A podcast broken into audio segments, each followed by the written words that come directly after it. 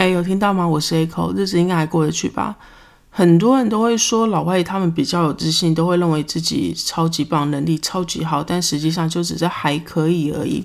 相反的，很多台湾人都会比较谦虚，明明会的东西也会说，嗯，OK OK，就是还会一点点啦。不知道有多少人认同这样的论点。我第一次有这种老外比较有自信的想法，是从美国偶像这个选秀节目来的。美国偶像是一个美国常青歌唱选秀节目，二零零二年在 Fox 电视台播出，一直到二零一六年停止播出。隔了一年之后，二零一八年在 ABC 电视台继续播出到现在，目前已经播到第十九季了。这节目出过很多厉害的歌手，像是 Kelly Clarkson、Carrie Underwood、Chris Daughtry 这些歌手，还有以《梦幻女郎》这部电影。得到金球奖、美国演员工会奖、奥斯卡以及英国电影学院最佳女配角的 Jennifer Hudson 也是从美国偶像这个节目出来的。我小时候很爱看这选秀节目，尤其是每季一开始的海选阶段。美国偶像每季开始前都会在美国几个大城市进行大规模的海选。想要参加的人很简单，就是只要在美国偶像的网站列印报名表，并且到场馆参加海选就可以了。第一阶段参加海选的人就会先表演给制作单位的人看，这个阶段就会从一万多的参加人刷到只剩下几百个人。第二阶段会让通过第一阶段的表演者在制作人面前唱歌，这边会再刷掉一些人，成功晋级的人才会进入到电视上播出的海选画面。他们能在一分钟内唱给。节目的三个评审听，有有时候会是四个评审，但是只要两到三个评审认同他们的表演内容，就可以进入到下一阶段的好莱坞继续比赛。通常一个城市超过一万多人参加海选，但最后真正进入好莱坞州的人，最只剩下大概十到六十人左右。讲这么详细的海选过程，你可能会觉得电视上播出的海选应该都会很刺激吧？会看到很多厉害的人唱歌表演。其实这样想也没有错，但只是把制作单位想简单了。毕竟海选阶段其实就是没有舞台嘛，然后也没有乐队帮忙编曲伴奏等等，一个一个就让参赛者在荧荧幕面前清唱，其实看久真的会觉得很无聊。所以为了避开这样的画面，制作单位在海选过程中掺杂了很多车祸现场。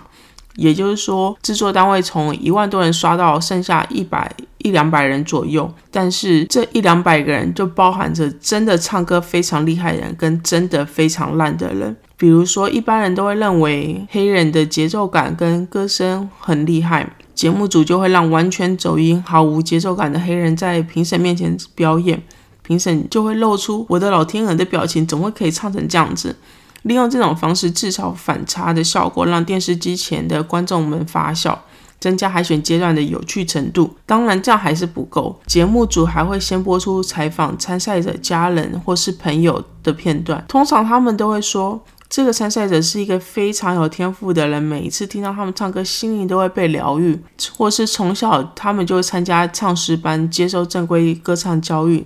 这辈子就是在等这一天的到来，这个机会他们一定会好好把握的。像这样的访问，就会让观众看了之后，对接下来的参赛者表演内容感到非常期待。但是通常最后都是以受车祸的表现收场，造成。最大的反差效果，让观众在电视机前面感觉自己被娱乐到。其实我小时候看这节目的时候，每次都会被这样的画面吸引住，就觉得很有趣啊。但这也会让我觉得美国人真的对自己好有自信哦，而且家人朋友也都会百分之百的支持他们想要做的事情。尽管事情就明摆着就是行不通啊，因为。他们唱歌真很车祸，像这样的想法就是这样一直根深蒂固跟着。我认为美国人真的超有自信、超棒的。有一堂城市课，教授在学期的一开始就说，这堂课所有的作业跟学期末专都可以自己选择一个人做，或是想要和其他人同组做。换句话说，如果选择和其他人同组，就可能可以躺着过，当然也有可能碰到雷包。就是下课之后，我隔壁的男生。立刻说他是念资讯工程的，问我主修什么。当我说我念应用数学之后，他立刻问我要不要跟他同组，他可以照我，毕竟他的主修是资讯工程嘛。我当下想说，哎，这根本就是天上掉下来的礼物哎！马上连声说好啊好啊，没问题，我们就同组吧。第二周开始，我们一起在做作业。他就建议我们同时做这份作业，再一起抓 bug，最后再整合交出。我当下也觉得这提议很不错啊，所以就答应了。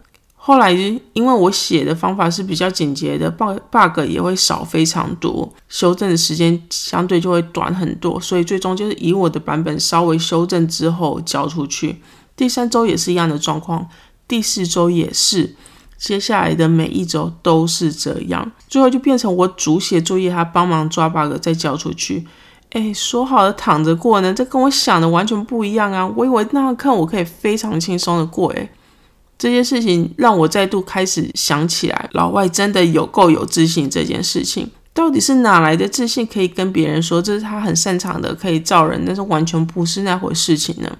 但是其实说真的，真的也不是每个老外都是这样子。后来我又拿了另外一堂生物统计学课，这堂课的内容就是用统计学的方式分析生物医学的数据。这堂课教授让每一组都拥有数学、生物以及资讯工程的同学，每一周的作业都是每个人自己提交自己的部分，但是期末的大报告只是由整组同学自行讨论主题，然后产出结果。整个报告大家的分工模式大概是这样子：主修生物的同学负责发想出一个主题，主修数学的同学针对统计方法提出建议，资讯工程的同学则是写出及执行程式内容，最后再由主修生物的同学针对产出的内容做出结论。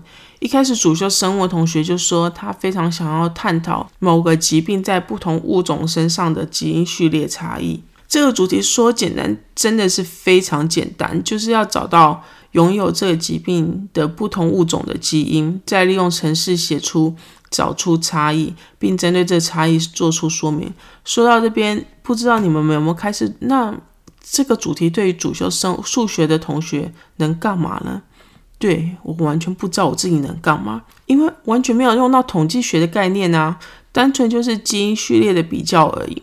所以我就说，嗯，好了，那这样子好了，我来找参考文献，因为我什么都不会，所以每一次的小组讨论时候，我都是担任召集人的这个角色。定会议是拟定整个专案的时程，处理所有的文献以及整理基因文件。我利用这些鸡毛蒜皮的小事，减轻自己内心的罪恶感。因为其他两名同学真的超早，完全完美执行所有的计划，以及编写程式内容跟做最后的结论。两位老外同学他们的执行真的就是非常有道理，而我也真的不是谦虚，我是真的烂啊！我老外对人真的是比较多鼓励，他们会鼓励大家多加去尝试事情。如果有想要做的，那就放手去做。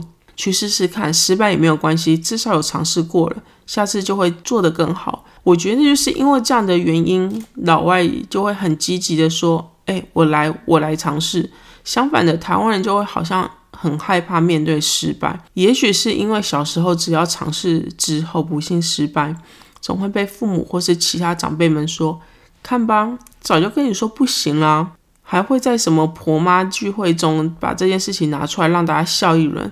不知不觉中就会很害怕自己在一开始夸口说“我来，我一定会成功”，最后结果却不尽人意，最终还要让自己去面对大家的指指点点。久而久之，就会学会先保护自己，让自己不要把话说死。如果真的没有人做，当我去试试看失败之后，大家就不会说话。如果从小有人就一直跟自己说，你去做吧，你做的很棒。但是你从这次失败中学到什么呢？如果有机会的话，你会再怎么去修正、去尝试呢？我都会在想，如果有人真的这样子跟我说话，也许现在很多想法跟行事方式都会不太一样。不知道你们认不认同这样的观点呢？总而言之，都希望大家可以变成一个是非常有自信，而且能够勇敢尝试任何事情的一个人。好，今天要讲的电影是《龙与地下城：盗贼荣耀》。这部片是我男友非常想要看的片。之前在看别的电影时，每当看到这部片的预告片，他都会说：“哦，好想要看哦，好想要看哦。”我要很老实的说，我对这部片真的是没有这么大兴趣。当他问我说要看《捍卫任务四》还是《龙与地下城》的时候，我毫不迟疑的秒回说。嗯，我们先看《捍卫任务四》好，改天再看《龙与地下城》。所以后来我们真的先去看了《捍卫任务四》，第二天就去看《龙与地下城》。先说结论，这部片比我想象中的好看很多。《龙与地下城：盗贼荣耀》是在讲述一群盗贼与冒险家为了找回丢失的东西所经历的探险过程。这部片原来是预定在二零二一年暑假上映，但是因为 Coffee 的关系，所以他们在二零二零年决定把这部片延迟到二零二二年上映，然后在二零二一年四月又再度宣布延到今年三月初上映。直到去年十一月，最终确认这部片会在今年的三月底去上映。不知道是不是因为这样子一直延迟的关系，所以导致后置的时间增加，然后让整部片变得更完整。总而言之，这部片在烂番茄的评价高达百分之九十的新鲜度。我最初对这部片不太有兴趣的原因，是我对《龙与地下城》这游戏完全不熟悉。对这个游戏唯一的了解就是《怪奇物语》里面的主角们都很爱玩这款桌游，除此之外一无所知。我一直在想说，在我这么无知的状况下，会不会完全搞不懂电影中的每个角色背景及设定？结果是我多虑了，因为。整部片片长两个小时出头，一开始就非常快速的让观众知道主角的背景是什么，后面也是利用主角间的对话，让观众对于整个故事的设定背景有更深一层的认识。所以，尽管像我这种对游戏完全不熟悉的人，也不会因为不熟悉而不知所措。整部片过程中也有一些很莫名的搞笑桥段，也提高了整部片的娱乐度。选角的部分，我特别喜欢 Michelle Rodriguez 的反差感。以前就觉得他的演出很平淡，但是在这部电影的角色设定中，他是负责所有出重活的那个人。最后，他又表现出完全不同出控外表的另外一种个性。休格兰则是一如既往的魅力表现。担任反派担当的休格兰奸诈计算的样子，让我想到古时候的那些贪官，什么都想要，又什么都想要，面面俱到，不想弄脏自己的手，是一个不会让人讨厌的反派角色。这部片卖点之一就是它的特效，各种怪兽的设计啊、魔法效果啊，以及各种场景。尤其是主角们最终在竞技场的电脑特效，我觉得那一趴真的是超值得，非常好看。这部片一直不断延迟上映的时间，在特效设设计上也是完全不手软，这让整个预算预估已经高达一点五亿美金，上映一周的全球票房约七千八百万左右。但是大部分的票房都是来自于美国本土，也就是说，除了美国之外，在海外的观众对这部片并没有这么买单。我想可能就是因为对故事本身不熟悉造成的，所以造成观众的观赏意愿下降吧。如果不知道要看什么，或是不想要看太紧绷的电影，其实可以看一看这部片，因为真的是娱乐效果极佳。好了，今天就讲到这边。如果有任何想法建议，可以留言或私讯和我说。谢谢大家，下次聊，拜拜。